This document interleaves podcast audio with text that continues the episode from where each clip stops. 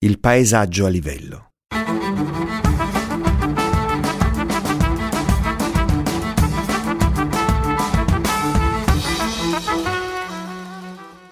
Conosco una regione, racconta il Vise Fantasia, dove le città sono passaggi a livello, ma senza treni e senza binari.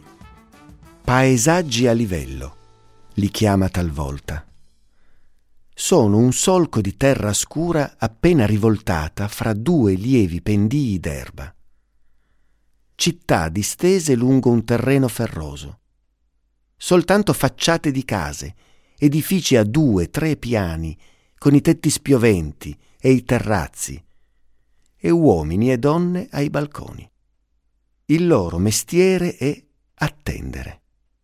Mangiano con appetito, giocano a carte la sera, chiacchierano, progettano e vanno a dormire. Quando si svegliano, tornano all'impegno quotidiano. Aspettano che passi qualcuno in carrozza.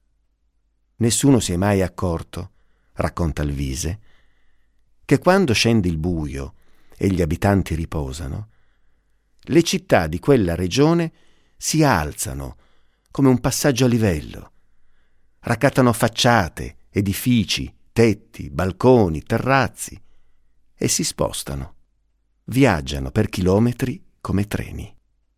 Alle prime luci dell'alba, al primo risveglio, tutto si ferma, in ordine, disteso lungo il solco di terra appena percorso.